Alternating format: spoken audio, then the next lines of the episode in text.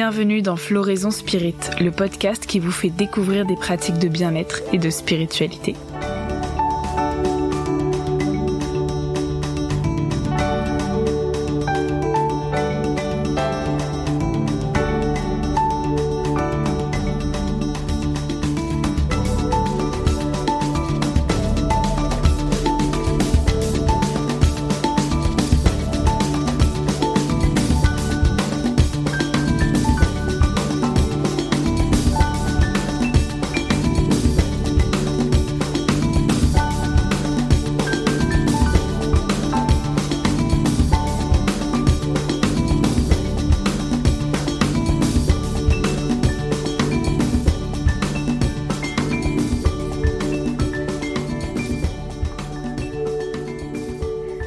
Je reçois dans ce nouvel épisode de Floraison Spirit Eliette, une jeune femme qui s'est lancée il y a quelque temps dans une nouvelle activité, l'accompagnement des enfantements pour des conceptions, des grossesses et des naissances remplies de conscience.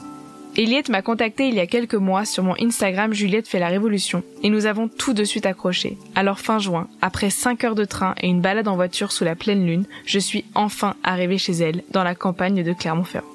Merci Eliette pour ton accueil chaleureux et lumineux. Ensemble, nous avons parlé de son parcours autour de l'énergie, d'enfanter en conscience, d'interruption de grossesse et d'un art de vivre construit autour de l'amour. C'est parti.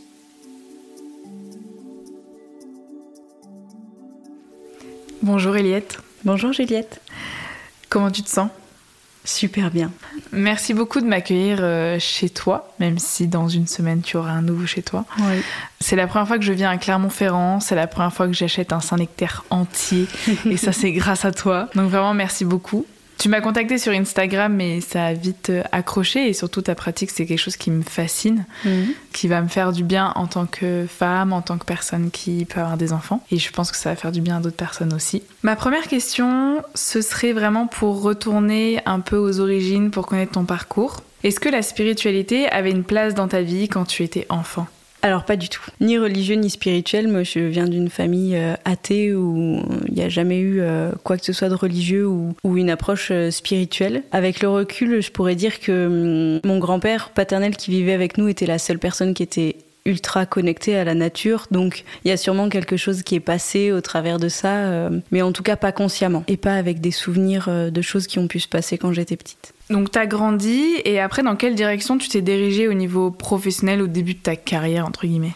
J'ai fait des études euh, dans le domaine euh, énergétique, mais pour le coup euh, assez matériel. J'ai fait un, DUT en thermique et énergie, puis ensuite j'ai enchaîné vers un, vers un master en énergie solaire, donc euh, déjà assez spécifique. Et ensuite, euh, mon premier emploi salarié, c'était à l'université de Clermont, où je gérais les consommations énergétiques de tous les bâtiments, dans le but de faire des économies d'énergie et financières. Et puis en fait, je me suis vite ennuyée dans ce travail-là. Et j'ai eu ma fille en 2016. Et en fait, quand j'ai repris le boulot, donc elle avait 14 mois, j'ai repris à temps partiel. Et j'avais trois fois plus de boulot avec euh, des équipes à gérer, etc. Et puis j'ai pas pu suivre. Donc au bout de trois semaines après la reprise de boulot, je me suis dit, ben, soit je fais un burn-out complet là, soit je fais ce que je peux, comme je peux. Étant donné que j'avais pas été remplacée, je me suis dit que je ferais ce que je peux et que ce serait toujours mieux que le fait qu'il y ait eu personne pendant un an et demi quasiment. Donc voilà. Et en fait, j'ai jamais raccroché.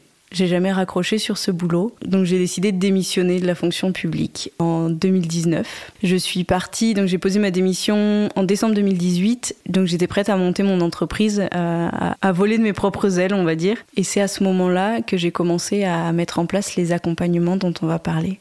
Alors un peu de spoil, ces accompagnements concernent la grossesse, la conception, etc.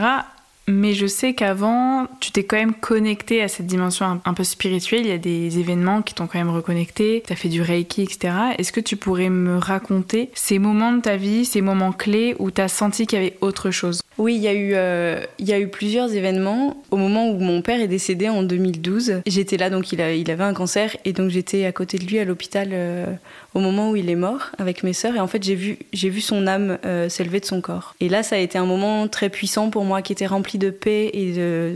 C'était vraiment super doux comme moment. Et là, j'ai compris qu'il y avait autre chose. J'ai compris que, que c'était pas juste la vie dans la matière.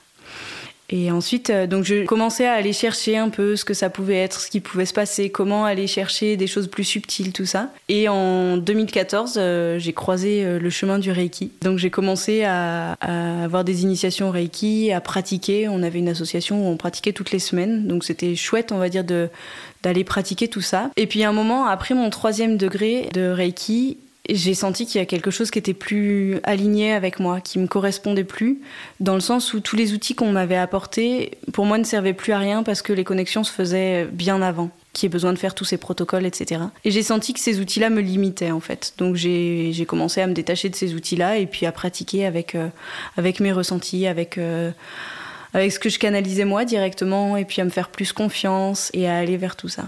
Et avant de passer à la suite, est-ce que tu pourrais nous expliquer ce que c'est que le Reiki, qu'est-ce que ça fait? Et qu'est-ce que ça apporte aux personnes qui sont un petit peu curieuses?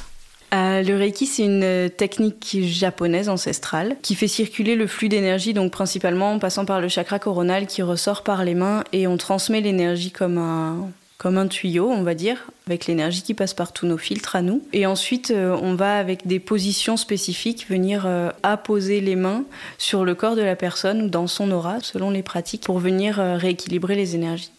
Hyper clair. Merci beaucoup. À 27 ans, tu as eu donc ta petite fille Jade qui est née autour des, des 6 mois de grossesse. C'est donc une grande prématurée. Est-ce que tu pourrais me raconter comment ça s'est passé pour toi cet événement? Je peux. Euh, donc j'ai accouché à 5 mois et 3 semaines de grossesse. Et en fait, je me suis réveillée une nuit, donc c'était l'avant-veille de la naissance de ma fille. À 1h du match, je me suis réveillée, je me suis dit, ben, je vais accoucher en fait. Là, je sens, je, vais accoucher. C'est genre complètement improbable, mais, euh, mais en fait, c'est là et j'ai tout le film qui vient de m'arriver et je sais ce qui va se passer. Et donc le père de ma fille voulait pas me croire, il me disait mais non, rendors-toi, tout ça, sauf que ben, le travail était commencé, donc c'était pas possible en fait pour moi de me rendormir. Et le lendemain j'avais rendez-vous avec la sage-femme qui m'a envoyé euh, à l'hôpital dont elle dépendait en fait pour que je me repose et qui, me garde en observation. Euh. Et sauf que en fait tous ces tous ces cheminements là, tout ce chemin que la sage-femme m'a fait faire, pour moi c'était un peu euh, des validations de ce que j'avais reçu comme visualisation, en me disant ah bah là c'est ok, ça va toujours bien parce que ça je l'ai vu et je sais que c'est c'est dans le déroulé en fait. Jusqu'à ce que j'arrive à l'hôpital de Clermont-Ferrand, euh, donc euh, maternité de niveau 3 qui gère euh, tous les grands prémas et tous les autres cas un peu difficiles on va dire. Donc au moment où j'ai été accueillie là-bas, les médecins commençaient à me parler de césarienne, de, de plein de choses. Et en fait mon cerveau il faisait complètement barrage à toutes ces informations là pour que je reste dans ma bulle. Donc euh, il y avait vraiment ce truc de toutes les infos qui viennent de l'extérieur je les prends pas parce que c'est pas moi et c'est pas mon chemin. Et j'ai vraiment eu cette force là qui s'est réveillée et qui s'est qui est restée active en fait pendant tout le temps du travail de la naissance et qui m'a donné cette force là de dire au médecin non, ça va bien se passer. J'ai pas besoin de césarienne parce que je sais qu'elle va naître par voie basse, de manière euh, naturel et que tout va bien se passer parce que je le sens et parce que je le sais. Et donc j'étais super apaisée. J'étais, euh, je rassurais tous les gens autour de moi. Enfin voilà, c'était un peu euh, le truc à l'envers, mais euh, mais j'étais j'étais portée par cette énergie-là et j'étais vraiment ouais, j'étais sur un autre plan complètement en fait. Et donc le lendemain matin, la sage-femme de jour arrive, me pose le monito, m'envoie un salle d'accouchement et là c'est allé assez vite. Et en fait, donc euh, le papa de ma fille est arrivé à ce moment-là et puis petit à petit, je sentais la douleur qui montait, qui montait, je savais plus quoi en faire, j'ai eu aucun cours de prépa à l'accouchement, je savais pas vraiment ce que c'était qu'un accouchement en fait parce que parce que c'était très tôt dans la grossesse. Et à un moment, une personne qui rentre dans la salle et je lui dis "Ça va jusqu'où la douleur? Parce que je vais pas pouvoir tenir très longtemps." Elle me répond "Cherchez pas, c'est trop tard pour la péridurale. Sauf que moi, c'était pas du tout ça ma question. Et puis, j'avais juste besoin de savoir euh, où j'en étais, d'avoir une jauge, en fait, de savoir où j'allais. Et elle est repartie en fermant la porte. Donc là, avec le recul, c'est ce qu'on appelle la phase de désespérance. Donc c'est vraiment le moment, le pic maximal de douleur où après euh, le bébé arrive euh, vraiment juste après. Mais comme j'avais pas du tout de carte, je savais pas où j'allais, donc c'était un peu perturbant. Et là, je me suis dit, je suis toute seule. Et puis tout d'un coup, ça a connecté dans ma tête. Eh ben non, je suis pas toute seule, on est deux. On est deux parce qu'il y a ma fille qui est là et qu'il faut qu'on avance ensemble. Et donc il y a vraiment ce truc qui s'est réaligné et qui s'est remis euh, en phase. Et à partir du moment où j'ai reconnecté avec ma fille, parce que c'est quand même ça la chose principale pendant une naissance, c'est d'aller accueillir le bébé. Et parfois on se perd dans la douleur, euh, très souvent même dans les naissances, et on en oublie euh, le, principal d'aller accueillir le bébé et de, et de naître en même temps que lui. Parce qu'on est en tant que parent, en tant que mère et puis en tant que père, en même temps que le bébé naît, euh, lui, dans cette, dans cette incarnation, dans la matière-là. Donc j'ai plus aucune douleur, mais instantanément, à partir du moment où je me suis reconnectée à elle, c'est comme si défocaliser la douleur, eh ben ça la faisait passer euh, à un plan très très lointain de priorité pour le cerveau. Et donc ça a tout changé. Voilà, ça a tout changé et puis tout est allé très très vite. Dix minutes après, elle était née. Donc c'était c'était vraiment un très beau moment. J'adore cette histoire. de la réécouter, c'est vraiment c'est vraiment la vie. Après cet épisode, tu t'es sentie ah oui Juste Jade va très bien. Oui, elle est un petit point pour euh, santé. Euh, donc on a fait euh, on a fait deux mois et demi d'hôpital, d'hospitalisation après la naissance de Jade parce qu'elle avait une immaturité au niveau des poumons. Donc elle a eu besoin d'assistance respiratoire et au début d'assistance, enfin d'aide pour maintenir le niveau d'hygrométrie sur sa peau parce que la peau est pas terminée non plus, elle est elle est encore trop fragile et la température. Donc voilà, ça a été deux mois et demi un petit peu sport. Mais euh, Jade est sortie de l'hôpital à l'été, uniquement au sein. Et euh, ça, c'est une autre histoire. et, voilà, elle est en pleine forme. Elle a quasiment jamais été malade. Euh, en tout cas, elle est jamais retournée à l'hôpital pour, pour des grosses pathologies. Et donc, elle se porte très très bien. Après tout cet événement, tout cet épisode, tu t'es sentie appelée à faire des ateliers pour mettre de la conscience dans les accouchements. Au début, c'était les accouchements seulement entre guillemets seulement, c'est déjà un gros paquet. Qu'est-ce que ça signifie et pourquoi tu as eu envie de faire ça et comment ça s'est hum, traduit? Alors ces, accompagnements-là, ils sont pas venus tout de suite. Au début, je faisais vraiment des soins énergétiques euh, classiques, donc un peu plus avec tous les outils que je canalisais après avoir euh, commencé le Reiki. Et puis petit à petit, j'ai senti que ça, ça me correspondait plus trop et que quand je racontais mon accouchement à des femmes ou, euh, ou à d'autres personnes, en fait, il y avait, il y avait un petit quelque chose qui s'allumait et qui disait comment t'as fait ou, tu vois qui allait chercher un peu euh, le bah vas-y apprends-moi aussi quoi. Et en fait j'ai senti ça vraiment de plus en plus fort à chaque fois que je le racontais. Et je me suis dit ben j'ai pas le droit de le garder que pour moi. Il faut que je puisse le partager donc il faut que je trouve des outils. Du coup j'ai commencé à poser des questions à aller canaliser les outils comment le faire. Donc en effet c'est vraiment venu au départ sur euh, sur l'accouchement lui-même comment le rendre plus apaisé comment comment aller chercher cet outil de lâcher prise et, de reconnexion euh, au bébé qui arrive et à l'âme qui Donc du coup, au début, c'était que l'accouchement, puis en fait, si on veut un accouchement un peu plus en conscience, ben, c'est pas mal de se poser la question sur tout ce qui se passe pendant la grossesse, et une fois que tu as regardé la grossesse, bah en fait, si on regarde la conception, c'est aussi super chouette. Et donc voilà, les outils sont venus petit à petit, mais dans ce sens-là, quoi. D'abord de l'accouchement, puis la grossesse, puis la conception, puis la préconception. Et là, il y a autre chose qui est en cours, qui est, qui est pas encore, euh, qui a pas fini sa gestation. C'est, euh, c'est autour de, de, la connaissance de son corps euh, pour les ados et jeunes adultes, pour en venir à, à une une conception en conscience euh, plus tard en fait pour aller vraiment vers, euh, vers tout ce cheminement de couple de relations sexuelles en conscience dès le, dès le plus jeune âge. Voilà, ça c'est encore en gestation pour l'instant. Bah, j'aimerais bien aller dans chacune de ces étapes. Alors je sais qu'on va pas pouvoir y aller en profondeur, sinon on est là pour 4 heures,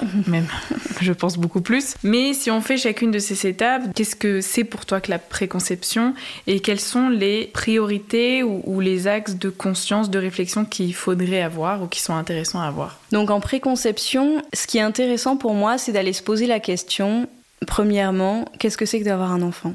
Et je trouve que la formulation avoir un enfant, elle est un peu euh, erronée pour moi dans le sens où on n'a pas un enfant, un enfant ne nous appartient pas. Il passe par nous. Il a besoin de parents, de gens aimants autour de lui pour grandir, mais il n'appartient à personne. Donc c'est vraiment aller se poser la question est-ce que je souhaite accompagner une âme sur son chemin euh, à elle? Même si moi ça me fait travailler et c'est pas forcément mon chemin à moi ou est-ce que je veux un enfant? Est-ce que c'est euh, purement euh, physique? Est-ce que c'est purement euh, reproductif? Enfin voilà. Il peut y avoir plein de choses. Est-ce que ça vient combler un manque en moi? Il peut y avoir plein plein plein de réponses à cette question.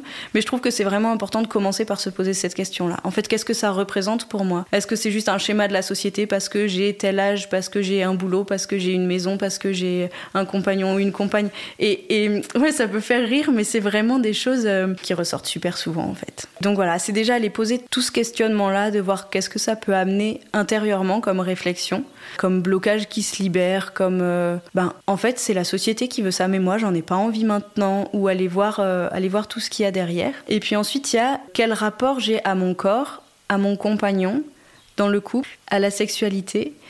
Et aller voir comment amener plus de conscience là-dedans, de pas aller chercher la performance, de pas aller chercher euh, la rapidité, et puis d'aller amener vraiment beaucoup d'amour profond, d'aller chercher cette énergie avec des vibrations plus élevées, avec des choses euh, voilà, qui amène beaucoup de, légèreté et de, facilité, d'émerveillement en fait. Tu vois, j'ai l'image qui me vient, c'est comme des, petites pépites euh, qui brillent de partout en fait. Comment, comment aller chercher cette vibration-là au moment de la conception? Et c'est vraiment aller faire tout ce chemin pour se préparer à aller chercher à concevoir, on va dire, un, corps physique, à aller hum, exprimer cette, euh, cette étincelle du divin, on va dire, dans la matière, en allant accueillir une âme et de voir, euh, ben voilà, de voir comment est-ce que moi, dans mon parcours, je peux aller atteindre ça pour, euh, pour élever toutes ces vibrations autour. Ah, c'est fou. Ça me parle énormément dans le sens où il y a le podcast sur la sexualité qui est à côté et il y a eu un épisode avec euh, Cindy sur la sexualité sacrée et en fait il y a énormément de choses qui résonnent avec ce qu'elle disait de mettre de la conscience, de la lenteur, enfin c'est magnifique quoi. Donc, la personne tombe enceinte et il y a toute la grossesse. Qu'est-ce qu'on peut mettre dans la grossesse? À quoi on peut veiller pour que ça se passe au mieux pour l'âme qui va s'incarner, pour notre corps et pour sa construction en fait? Alors par rapport à ça, il y a plusieurs points. Le premier point que j'ai envie de soulever, c'est vraiment observer ses pensées en permanence. Parce que toutes les pensées qu'on a, elles résonnent dans nos cellules, dans notre corps, et donc elles vont résonner dans les cellules du corps qui est en train de se fabriquer au creux de notre utérus. Donc, observer ses pensées et pouvoir être acteur du changement de ses pensées. Ça, c'est un premier point qui pour moi est super important. Ensuite, pendant toute la grossesse, il va y avoir le fait d'aller en rencontre, euh, à la rencontre de l'âme, telle qu'elle est, d'aller rencontrer cette âme avec notre âme et pas dans le plan physique pour pouvoir aller vraiment euh, expérimenter ce. Quand tu expérimentes ça, si tu veux, c'est un peu comme si tu te prenais une, une vague d'amour et de puissance euh, hyper douce c'est vraiment super fort, quoi. C'est difficile de le décrire avec des mots, tellement c'est tellement c'est puissant et c'est juste, ben voilà, aller aller vivre cette connexion là. Et souvent, ce que je vois dans les accompagnements, c'est vraiment que ça va ça va déconnecter l'idée du bébé, du tu sais le petit poupon, le bébé tout mignon qu'on a envie d'accueillir, de porter, tout ça. Donc voilà, c'est vraiment pour moi important de déconnecter de cette image-là en pouvant accompagner l'âme dans ce cheminement d'incarnation avant de pouvoir euh, ben, voir le, petit bébé et lui préparer toute sa petite chambre. quoi. Ça, c'est limite secondaire. Ensuite, il va y avoir euh, tout ce qui est l'accompagnement autour des peurs. La grossesse, c'est un cheminement. C'est un cheminement qui nous prépare à la parentalité, qui nous prépare à l'enfantement et qui du coup va nous pousser dans tout ce qui nous fait le plus peur, qui va faire remonter tout ça pour qu'on puisse comme un cadeau en fait, pour qu'on puisse euh, le prendre sur un plateau et se dire waouh, j'ai ça en moi, ben comment je peux le transformer, comment est-ce que je peux en faire autre chose en fait? Donc voilà, ça, ça va être, euh, ça va être quelque chose qui pour moi est important. Et ensuite euh, vient s'ajouter à ça tout ce qui est transgénérationnel, donc pouvoir se dire, ok, il y a les mémoires, il y a tout ce qui vient avec moi, mais je suis pas obligée de le transmettre. Je suis pas obligée de le transmettre et pour ça, je peux déjà regarder en moi, commencer, aller voir ce qui se passe, aller voir ce que j'accepte plus et ce que je décide de laisser sur le chemin vraiment, avec des outils qui sont simples à utiliser en fait, et puis pouvoir euh, pouvoir avancer et aller vraiment de l'avant et aller chercher à, être sur un autre niveau, à vraiment aller euh, accueillir des âmes euh, bah, vraiment en conscience et avec toute la beauté de ce qu'elles peuvent amener, sans vouloir transmettre euh, les gros paquets. Enfin voilà, tout ce qu'on se trimballe et qui se dit, bah c'est pas à nous quoi. Si nous on en prend conscience dans ces moments-là, bah ça simplifie beaucoup mm. par la suite pour, pour l'âme. Oui, dans les mémoires transgénérationnelles, il y a vraiment ce que nous transmet toutes les personnes de notre famille. Et quand on parle de gros paquets, ça va être euh, des grosses peurs, des schémas familiaux, euh, des schémas relationnels. Et donc, euh, voilà, c'est vraiment ça qu'on peut arriver à couper Ouais. Et si on met un peu de conscience dans la naissance, mm. dans la grossesse, bah, on peut arriver à libérer l'âme qui arrive de ces schémas-là. Ouais, ouais, bien sûr. Il y a ça, et par exemple, il peut y avoir, pour donner un exemple très concret, il peut y avoir euh, un schéma qui se reproduit de, ben, en fait, euh, tous les premiers nés dans ma famille, ils sont nés par césarienne. Et pas les autres. Mais juste tous les premiers, en fait, il se retrouve que c'est toutes des filles et qu'elles sont toutes nées par césarienne. Donc euh, ben là, il y a quand même une répétition qui est assez visible, par exemple, et on va aller chercher, pas forcément à trouver le pourquoi, parce que moi, le pourquoi, il m'intéresse pas forcément, mais c'est vraiment aller chercher comment le libérer. Parce qu'on s'en fiche de pourquoi c'est arrivé. Limite, ça n'a pas d'importance, c'est juste comment moi, dans l'état actuel des choses, je fais pour passer à autre chose et pour couper cette reproduction-là. Voilà, avec des petits outils simples, on va aller travailler autour de tout ça et, et on le fait pas dans la douleur, on le fait beaucoup dans la joie et avec beaucoup de légèreté. Et c'est ça que j'aime euh, dans ces accompagnements-là, quoi. Mais c'est fou parce que la première fois où tu m'as parlé de, de mémoire, je me disais, euh, ouais, enfin bon. Euh, et en fait, quand on commence à se renseigner des personnes autour de nous, comment est-ce que t'es né, comment est-ce que ta mère est née, comment. Et en fait, il y a vraiment des choses qui se répètent. Et c'est là où on se dit euh, qu'on y croit ou qu'on n'y croit pas, ça vaut peut-être le coup d'aller couper ça, quoi. Ouais, ouais, au, moins, au moins d'aller regarder et puis d'aller d'aller voir ce qu'il y a. C'est vrai qu'il y a beaucoup de familles où on, on parle pas trop des naissances.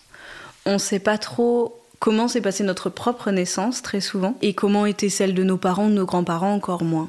Moi, c'est vrai que j'ai eu la chance en fait que les récits de naissance, on les ait toutes, j'ai deux sœurs et on a toujours eu les récits de nos naissances à quasiment à tous nos anniversaires, donc tous les ans. Et du coup, c'était toujours des moments, euh, des moments avec beaucoup de joie, beaucoup de bonheur.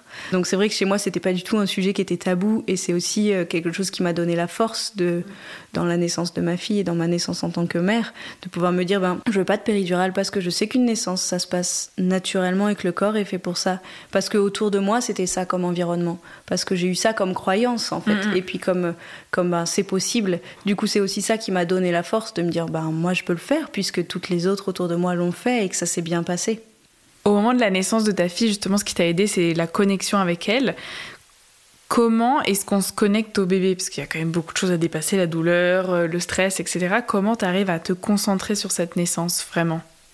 Oui, c'est un, point clé. Euh, c'est un point clé qui est vraiment important et c'est pour ça que dans les accompagnements, c'est la première chose que je propose au début de la grossesse, c'est d'aller entrer en connexion avec l'âme du bébé. Et du coup, entretenir cette connexion-là vraiment le plus souvent possible pendant la grossesse, autant pour la mère que pour le père. C'est vraiment important de le faire, euh, pour le coup, chacun de son côté, mais en famille aussi, et de pouvoir aller chercher cette connexion-là. Et en fait, plus on va la chercher régulièrement, plus elle est établie.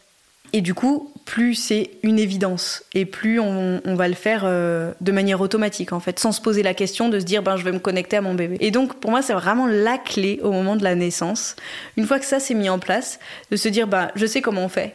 C'est facile parce que je l'ai fait pendant toute ma grossesse. Et donc là, au moment de la naissance, moi, je me connecte à mon bébé et on reste tous les deux connectés pendant toute la naissance. Et donc, si tu veux, au moment de l'accouchement, donc ce que j'appelle l'enfantement, parce que pour moi, accouchement, c'est vraiment mettre une femme couchée, et ce qui n'est pas du tout une position physiologique pour, pour donner naissance. Et donc, il y a vraiment cette idée de, bah, de pouvoir aller et venir avec les contractions, avec les mouvements du corps. Et donc, on n'est plus dans de la poussée dirigée où la sage-femme te dit poussez madame.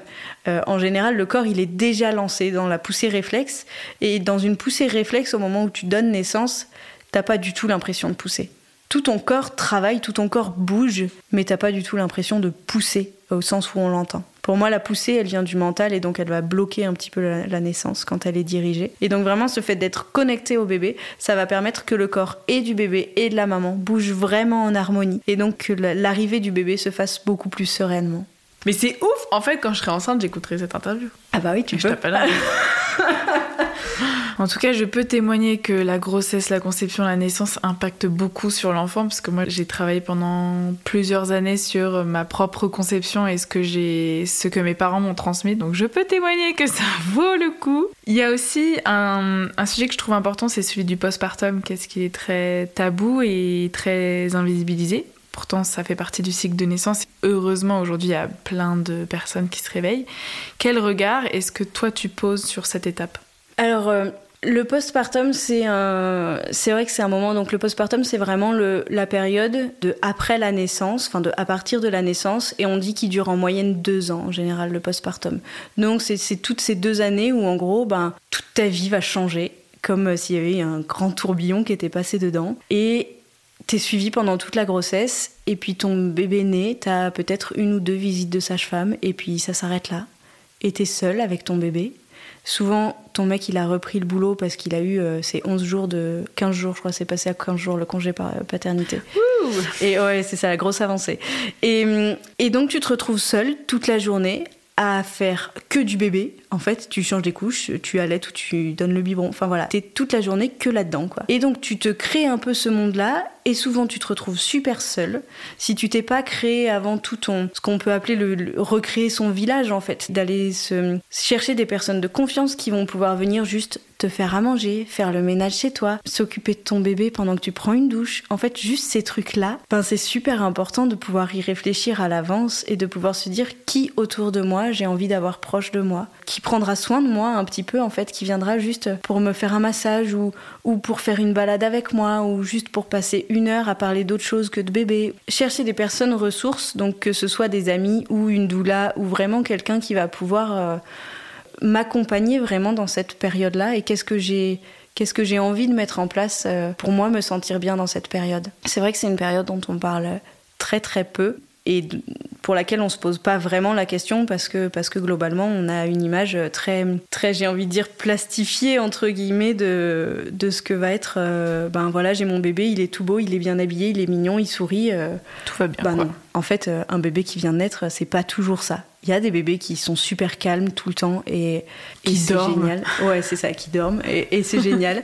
Mais il y a aussi plein de bébés qui sont pas du tout comme ça. Donc c'est un peu, voilà, comment se faire accompagner? C'est pas oh là là, ça va être affreux d'avoir un bébé. On a des bébés depuis la nuit des temps et c'est aussi des choses qui peuvent être super chouettes. Mais c'est comment est-ce que moi je peux m'entourer en fait pour bien vivre cette période-là, pour être sûr d'avoir des gens sur qui m'appuyer quand j'en ai besoin, pour être sûr d'avoir des gens à qui parler quand j'en ai besoin et qui sauront écouter sans juger sans me dire fais ci, fais ça, fais ci, fais ça. Non, en fait, c'est moi la maman ou c'est nous le couple, euh, voilà, en tant que parents, qu'est-ce qu'on choisit pour notre enfant? Et s'entourer de personnes qui vont pas remettre en cause les choix qu'on fait pour notre enfant. C'est vraiment ça qui est important. Au cœur de ta pratique, il y a l'envie profonde de mettre de la joie et de la légèreté, c'est ce que tu disais, dans tout ce qui touche à la conception et notamment des sujets difficiles tels que l'interruption de grossesse, que ce soit choisi ou non. Donc là, on parle d'avortement ou de fausse couche. On va parler des deux sujets, mais je propose qu'on commence avec l'avortement. Qu'est-ce qui se passe pour toi quand on fait cette expérience-là? Alors pour moi, donc on commence par l'avortement. Pour moi, pour l'avortement, il se passe juste le fait qu'on ait le choix en fait et que ça puisse se vivre euh, avec cet amour profond que je décrivais un peu tout à l'heure. Du fait que donc moi j'ai fait j'ai avorté deux fois. Une fois à 18 ans où là c'était très très difficile parce que j'avais eu aucun aucun accompagnement et que je me suis retrouvée face à ça sans vraiment en avoir on va dire le choix. Ou quand j'ai dit à ma mère que j'étais enceinte ben, elle m'a dit je vais t'accompagner pour avorter. Et là j'ai découvert que elle elle avait avorté. Voilà. Et donc là on repasse sur du transgénérationnel aussi. Et j'ai avorté euh, l'année dernière pour le coup en conscience assez tard parce que j'ai eu besoin de temps pour accepter ça pour accepter que, ok, j'étais enceinte, mais c'était pas du tout, du tout, du tout le moment dans ma vie. Et donc je l'ai fait en conscience. Et je me suis dit, à partir du moment où j'ai accepté ça, où je suis passée à, ok, je vais avorter en conscience, et du coup je vais faire vraiment à fond, à aller chercher les infos, à ressentir tout ce qui se passe, pour aller libérer tout le transgénérationnel de la famille et pour éviter que, que ma fille le porte après en fait. Donc j'ai vraiment pris cette expérience comme un cadeau pour le coup, autant au niveau personnel que professionnel, parce que ça m'a amené euh, cette, euh, cette conscience-là autour de tout ça, et de pouvoir me dire que, en fait, euh, l'âme, elle n'avait pas commencé à s'incarner. Je sentais pas du tout de présence, parce qu'elle elle était restée en retrait pour me laisser la possibilité de faire ce choix. Et vraiment, le jour de l'avortement, elle était là, avec nous, parce qu'on était, on était en couple pour, pour cette journée-là. Et donc, c'était vraiment il y avait tellement d'amour en fait. Il y avait tellement d'amour de la part de cette âme. C'était pas un jugement de choix. C'était juste, ok, c'est comme ça. Et eh ben c'est pas grave. Enfin, tu vois, il y avait même pas de c'est pas grave. C'était juste. Euh, c'était ouais, j'ai même pas de mots pour le décrire tellement c'était c'était puissant. Tu vois, c'était juste tellement tellement d'amour et de de remerciements de chacun d'avoir vécu ce petit ce petit temps ensemble en fait et puis d'avoir pu expérimenter ça ensemble. Et c'était magnifique en fait. C'était vraiment un moment euh, absolument splendide. Et je ne pensais pas, avant de l'avoir vécu, pouvoir dire ça. Et pouvoir accompagner ces moments-là, de pouvoir se dire on n'est pas en train de tuer un enfant. En fait, on est juste en train de comprendre ce qui se passe dans l'incarnation, de comprendre que l'âme, elle a le choix de venir s'incarner ou pas. Et de comprendre que nous, on a notre responsabilité en tant que parents ou futurs parents de pouvoir dire est-ce que moi, là, pour moi, c'est le moment d'accueillir cette âme? Est-ce que j'en suis capable maintenant ou pas? Et c'est aussi, je trouve, une grande preuve d'humilité de pouvoir se dire, ben non, là, j'en suis pas capable dans ma vie. Et de pouvoir le reconnaître et de pouvoir dire à l'âme, je te remercie d'être venu, mais pour moi, c'est pas le moment. Pour moi, je peux pas t'accueillir. Je peux pas honorer cette mission de t'accueillir sur ton chemin dans la matière. Donc je te remercie et soit on se retrouvera plus tard, soit tu vas t'incarner ailleurs si c'est le moment pour toi de t'incarner vraiment.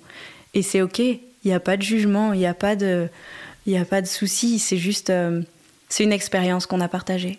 Et est-ce qu'il y a toujours des âmes aussi? Parce que j'ai entendu dire qu'il y avait euh, des personnes qui tombaient enceintes et en fait c'était elles dans leur vie devaient expérimenter l'idée d'avortement, l'expérience d'avortement, sans qu'il y ait même d'âmes qui viennent. C'est juste dans elles dans leur chemin. Donc est-ce que c'est possible aussi dans la richesse de, ces idées d'incarnation d'âme qu'en fait, euh, déjà, un, qu'il y ait des discussions donc entre les deux âmes, comme tu dis, de ok, alors moi je vais juste expérimenter euh, un mois dans ton ventre, mais c'est prévu que ça s'arrête pas. Est-ce que tout ça c'est possible? Oui, bien sûr. J'ai envie de dire, j'ai envie de dire que c'est du cas par cas.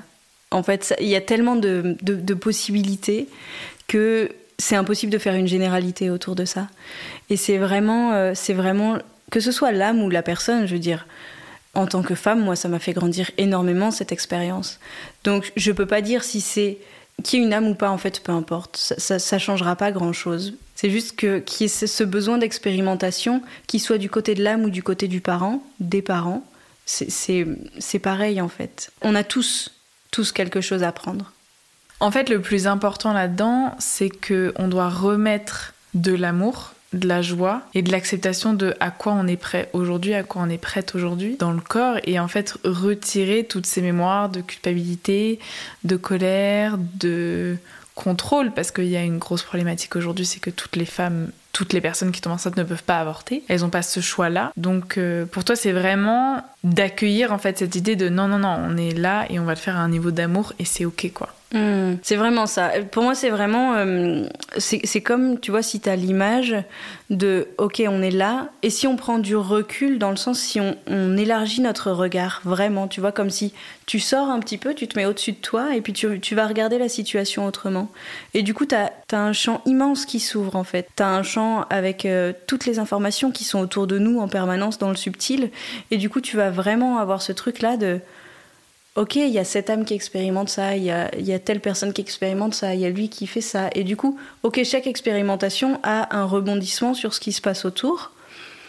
Mais on n'est que dans l'expérimentation. Et si tu fais ça vraiment en allant, en allant ouvrir ton cœur et en allant chercher le cadeau dans chaque expérience, bah tout est, tout est beau en fait. Tout est beau et tout est enseignement. Et en disant ça, par contre, euh, c'est vraiment un point que je, que je tiens à préciser. En disant ça, je dis pas c'est facile d'avorter ou c'est facile de faire une fausse couche, on, y reviendra après, mais c'est pas ça que je dis. Physiquement, ça peut être éprouvant, bien sûr. Le corps, il passe quand même par des choses qui sont puissantes à ce moment-là aussi. Mais en amenant toute cette légèreté et ces clés de compréhension, pour moi, c'est vraiment quelque chose qui facilite tout. Et on choisit pas d'être dans ce petit truc de ok, c'est tabou, il faut pas en parler, et du coup, puisqu'il faut pas en parler, je suis tout seul à le ruminer dans mon coin, euh, souvent toute seule. Même parfois en couple, c'est difficile d'en reparler. Donc, c'est vraiment aller dire ok, c'est pas un problème, c'est pas grave, c'est pas quelque chose de, c'est pas forcément traumatique ce qui s'est passé. C'est aussi ça, c'est enlever le trauma qu'il y a autour de, de tous ces événements-là. Et c'est juste euh, rappeler que on est là pour expérimenter et on est là pour aller voir l'amour partout et vraiment aller chercher cet état-là. Et ces clés de compréhension, pour moi, elles amènent vraiment ça. C'est une question qu'on n'avait pas spécialement prévue, donc je ne sais pas si tu as envie d'y répondre ou tu as des idées pour y répondre, mais est-ce que tu as une opinion ou une vision de pourquoi il est si difficile pour les sociétés de laisser les femmes disposer de leur corps et choisir pour ça? Je suis pas sûre que ça concerne toutes les sociétés, en tout cas toutes les cultures. Mhm. Euh, Bien sûr. En tout cas, dans les cultures occidentales, je pense que ça vient principalement du fait euh, que, que, le patriarcat est venu à un moment euh, prendre vraiment tout cet espace-là et où, et où l'homme a pensé qu'il avait le droit de disposer du corps de la femme comme il le voulait. Voilà, je saurais pas trop quoi te, te répondre plus par rapport à ça parce que je me pose pas tant ces questions-là dans le sens où j'essaie de construire autre chose. Mhm. Voilà, ouais, c'est vraiment plutôt. Moi, moi, ma vision, elle est plutôt tournée sur essayer d'aller construire autre chose et donner les clés aux gens pour sortir de cet état-là. Parce que pour moi, sortir de cet état-là, ça se fait à l'intérieur. Et donc, on est juste chacun, en nous, capable de sortir de cet état-là. Mais il faut pouvoir le, vouloir, en fait. C'est la révolution intérieure Mais t'as raison parce qu'en plus ça rejoint ton importance de se concentrer sur le comment plutôt que le pourquoi. Mm. La situation d'aujourd'hui, elle est telle qu'elle est, mais chaque personne peut changer et on peut aller vers une autre société. et C'est ce que tu es en train de construire. Ouais, bien sûr. Donc maintenant, on peut parler de la fausse couche. Mhm. Pareil, qu'est-ce que ça, qu'est-ce que ça vient nous dire? Tu m'as dit qu'il y avait surtout deux cas principaux dans la fausse couche. Donc, quelle conscience est-ce qu'on peut poser sur cet événement? Quels sont ces deux cas? Pour l'instant, ce que je ressens, je dis pas qu'il y a que ça, mais euh, pour l'instant, ce que je ressens, c'est principalement euh, deux possibilités dans les fausses couches. Donc, soit un peu ce qu'on disait tout à l'heure, l'âme a besoin de venir expérimenter un bout de chemin d'incarnation, mais au moment où elle est, euh, où elle est dans cette expérimentation, ben, soit elle a compris ce qu'elle avait besoin de comprendre pour son évolution à elle, et du coup, elle dit ben ok, merci pour moi, c'est bon, j'ai pas besoin de continuer cette expérience. Ou alors elle va dire ah bah non, en fait, je suis pas du tout prête, j'ai besoin d'encore euh, un peu de temps avant de venir m'incarner, et, et du coup, je, ben, je reviendrai plus tard. Ciao. Comme quoi, c'est vraiment des deux côtés. Euh, non, non, là, je suis pas prête. Oui. Ouais, ouais. Et c'est aussi, euh, pour moi, ça revient à s'écouter soi, en fait. Et pouvoir se dire, ben, en fait, euh, à quel moment je suis vraiment prêt et je suis vraiment mûr à pouvoir faire cette chose-là, cette, euh, prendre cette décision-là pour ma vie. À quel moment je me sens de le faire vraiment. Et c'est pas forcé, c'est pas obligé, c'est pas tu dois faire ça. Enfin voilà. C'est vraiment à quel moment moi je me sens vraiment prête à le faire, que ce soit pour l'âme ou pour les parents, c'est la même chose. Donc pour moi, ça c'est vraiment un des cas de figure où, ça peut être encore plus difficile pour les parents parce que les fausses couches, on en parle, j'ai l'impression, encore moins que les avortements. Et du coup, il faut pas annoncer une grossesse avant trois mois parce qu'il y a des risques de fausses couches. Mais juste ça, c'est une charge mentale immense pour la femme enceinte qui, qui elle, euh, bah, si elle est enceinte, elle a peut-être envie de le crier à tout le monde, mais, euh, mais on dit qu'il faut pas parce que s'il y a une fausse couche, bah ouais, mais s'il y a une fausse couche, en fait, ça fait partie de la vie aussi. Donc voilà, pour moi, c'est un peu enlever tout ce tabou autour de ça et pouvoir dire ça fait partie de la vie. Il y a énormément de femmes qui vivent des fausses couches. Que ce soit euh, donc euh, un peu ce que, ce que j'ai expliqué juste avant, ou bien pour moi, il y a aussi une autre possibilité, c'est-à-dire que par exemple, quand on accueille un bébé dans une maison, ben souvent on va vouloir refaire sa chambre ou aménager une pièce ou repeindre ou, mettre à neuf ou amener euh, un nouveau mobilier, tout ça. Ben en fait, c'est pareil dans l'utérus. L'utérus, ça va être la maison où le corps va se construire pendant neuf mois. Et ben peut-être que l'âme, avant de venir, elle a besoin de faire un grand ménage. Et qu'avant de venir, elle a besoin qu'il y ait des mémoires qui soient évacuées. Et donc ça va passer par des fausses couches. Pour moi, c'est vraiment le voir comme si c'était des... Pour moi, les règles, c'est un nettoyage mensuel de toutes nos émotions, de tout ce qu'on a accumulé dans notre corps. Et une fois par mois, ben, on, peut, on peut évacuer tout ça et se nettoyer de l'intérieur avec, euh, avec ça. Moi, c'est vraiment comme ça que je le vois. Et pour moi, il y a des fausses couches qui vont venir servir à faire ce type de nettoyage-là, mais encore plus en profondeur. Et qui vont vraiment aller chercher des mémoires, alors que ce soit de ce qu'on a vécu dans l'enfance, dans l'adolescence, dans nos premières relations. Aller chercher notre rapport à notre corps. Qu'est-ce que c'est? Est-ce que je connais mon corps? Comment je me sens avec lui? Etc. Et c'est vraiment, pour moi, une fausse couche, c'est vraiment le moment de pouvoir se poser la question comment je me sens avec moi-même? Comment je suis avec mon corps? Comment je suis avec mon compagnon? Comment je me sens dans ce couple? Donc vraiment aller se poser toutes ces questions intérieurement. Qu'est-ce qui se passe? Et puis l'accueillir en fait, l'accueillir comme un nettoyage, l'accueillir comme euh, comme une renaissance un petit peu, d'aller se dire euh, ah ben ça y est, j'ai déposé plein de choses. Et, et puis ça peut aussi être se faire une petite cérémonie autour de ça, recueillir un peu de sang, aller le semer dans la terre, aller. euh, Il peut y avoir plein de choses, mais juste de pouvoir l'accueillir vraiment en conscience et pouvoir se dire bah je vais grandir avec ça. Je vais grandir et puis et puis je vais voir tout le. C'est toujours pareil en fait. Quel cadeau j'ouvre en passant cette expérience là. Et en fait, l'erreur, il n'y a pas vraiment d'erreur, mais pour moi, ça reste quand même quelque chose qu'il faut changer, c'est euh, la culpabilité qu'on met sur les fausses couches, parce que hum, c'est ce que tu me disais tout à l'heure quand on était au marché, en train d'acheter le Saint-Nectaire, c'est que les femmes vont se dire, enfin les personnes qui vont vivre des des fausses couches, elles vont se dire, je ne suis pas une bonne mère, mon corps ne va pas, donc j'ai des défauts, j'ai quelque chose en moi qui manque, et en fait, c'est pas parce que des personnes ont besoin de nettoyer leur utérus que d'autres non, qu'il y a une différence de valeur, une différence de capacité, tout ça. Et comment tu l'exprimes, comment tu l'expliques? On est toutes différentes. Tous nos corps vont réagir différemment. Et on a toutes besoin de vivre des choses différentes, sans jugement. Et on va vraiment être dans, dans l'accueil de ce qui se passe, en fait, et vraiment essayer d'enlever la culpabilité, dans le sens la mettre de côté. On n'en a pas besoin, quoi. Physiquement, c'est déjà suffisamment éprouvant. On n'a pas besoin de se rajouter toute cette charge mentale de culpabilité, de, de ce, je sais pas faire, mon corps il est pas bien. Non, au contraire, aime-le ton corps. Aime-le encore plus. Et dis-lui qu'il va y arriver, quoi. Comme, tu vois, l'image qui me vient, c'est comme euh, tu vois un enfant qui commence à marcher. Tu lui dis pas, ah bah tu t'es encore cassé la gueule. Tu vois? Eh ben c'est pareil en fait. Tu vas juste, euh, tu as envie de lui dire ouais c'est super, vas-y encore un pas, vas-y. Euh. Tu vois, t'as juste envie de l'encourager cet enfant pour qu'il marche. Bah ton corps c'est pareil en fait. Et c'est pareil dans toute la vie. C'est juste ah ben ok là tu m'exprimes quelque chose, je vais aller écouter ce qui se passe. Je vais aller écouter ce sur quoi ça résonne. Et puis je vais aller voir quel pas je peux faire en plus avec ça. Tu vois donc c'est comment de ça je peux me relever et réussir à faire un pas en plus. je, trouve cette image avec l'enfant qui marche merveilleuse en fait. Viens juste de la voir et, je trouve que c'est vraiment beau de pouvoir se dire ben, comment voilà comment moi j'avance avec ça et comment je peux le voir comme euh, comme du bonheur de pouvoir avancer. Tu vois, c'est vraiment ok physiquement, ça peut être éprouvant parce qu'il y a des fausses couches qui peuvent durer vraiment, par exemple, un mois et qui sont pas finies et qui y a encore des examens médicaux et que donc surtout quand c'est des fausses couches à répétition où, vraiment là ça peut être épuisant physiquement, il y a vraiment ce truc de se dire ok là je me pose, je prends un temps vraiment pour faire le bilan à l'intérieur de ce qui se passe, le bilan de mon couple, le bilan de comment ça se passe, de en fait ce désir d'enfant il est où? Est-ce qu'il va au-delà du couple?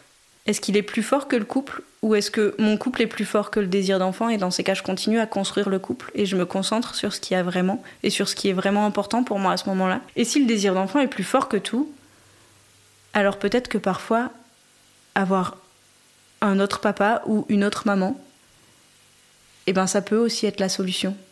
Il y a des études récentes, alors j'ai pas les pas les sources, mais il y a des études récentes qui commencent à comprendre un petit peu plus le fonctionnement de, l'ovule et qui expliqueraient que c'est l'ovule qui choisit les spermatozoïdes, qui peuvent rentrer ou non et féconder l'ovule, et du coup qui peuvent dire bah en fait en fait non, avec cette personne-là c'est pas possible.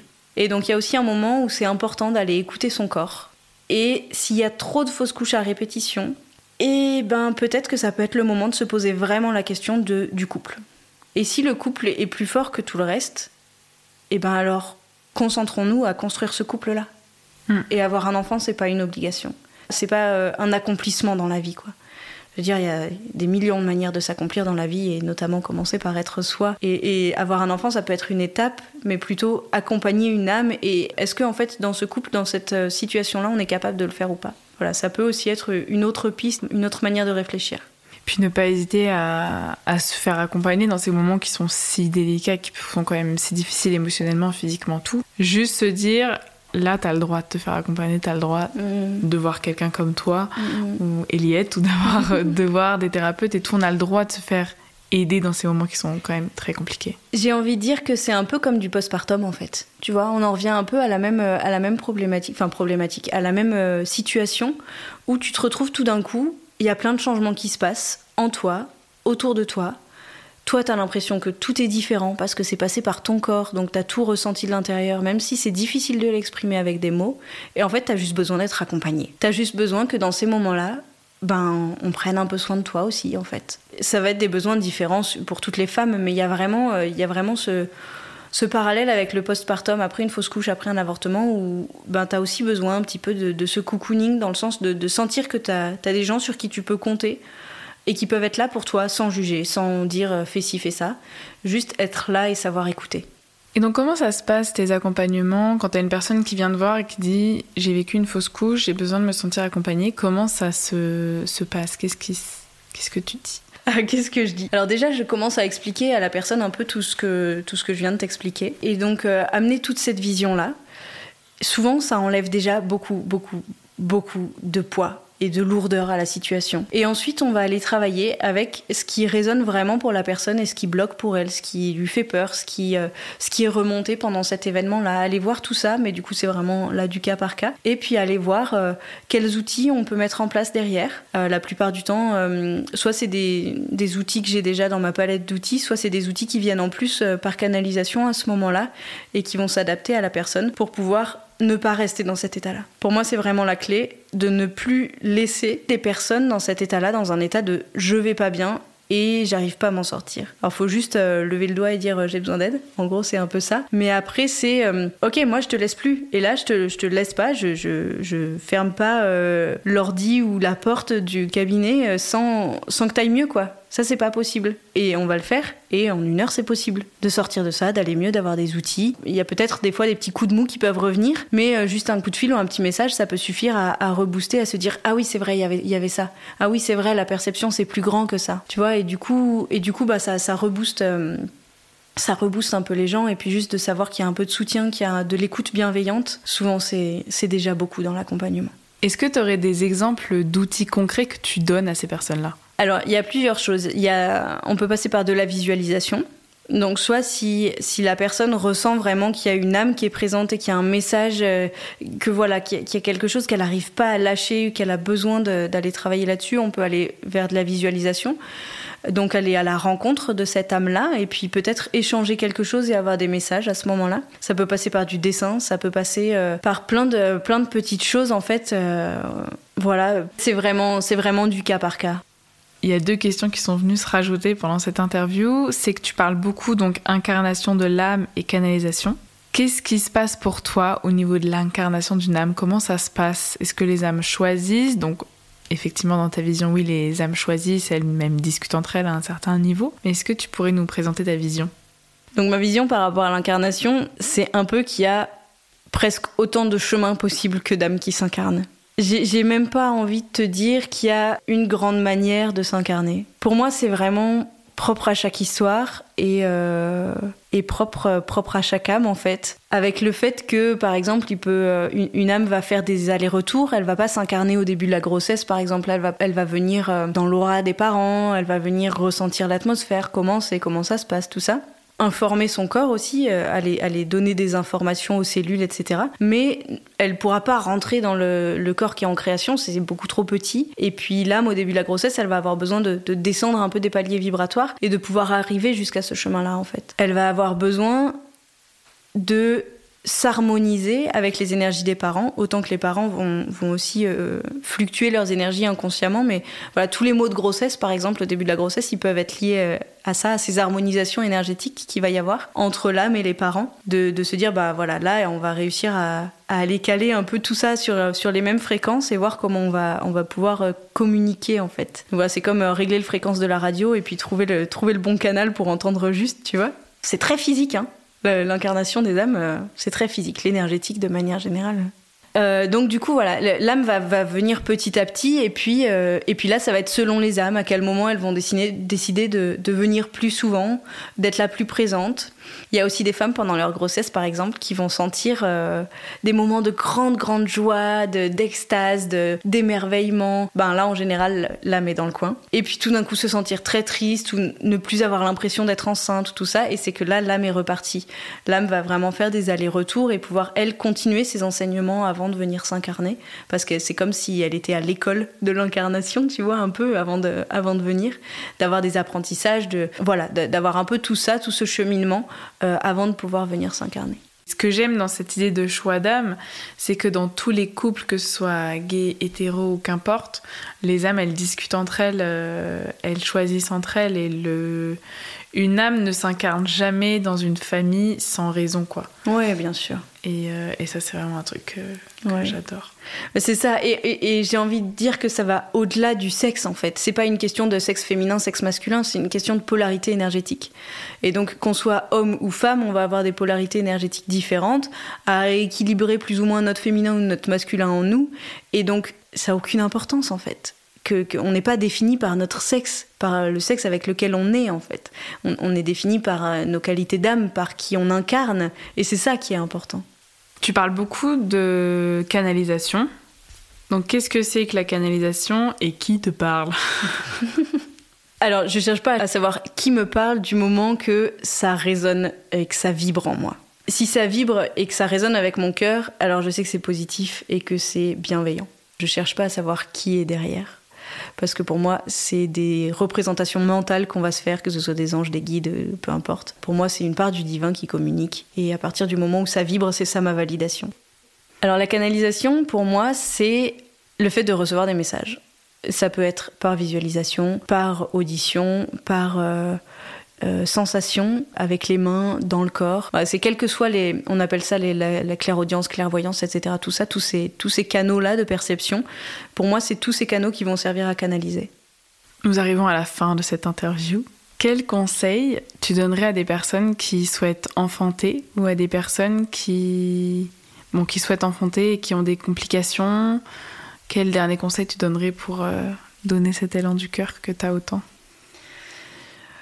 La clé que j'ai envie de partager, c'est vraiment de s'observer.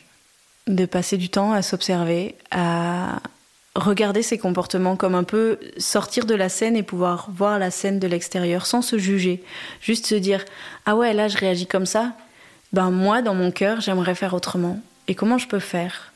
Et quand on commence à rentrer dans cette observation-là, il y a beaucoup de choses qui changent. Et ça va vite. Et tout va vraiment beaucoup plus vite.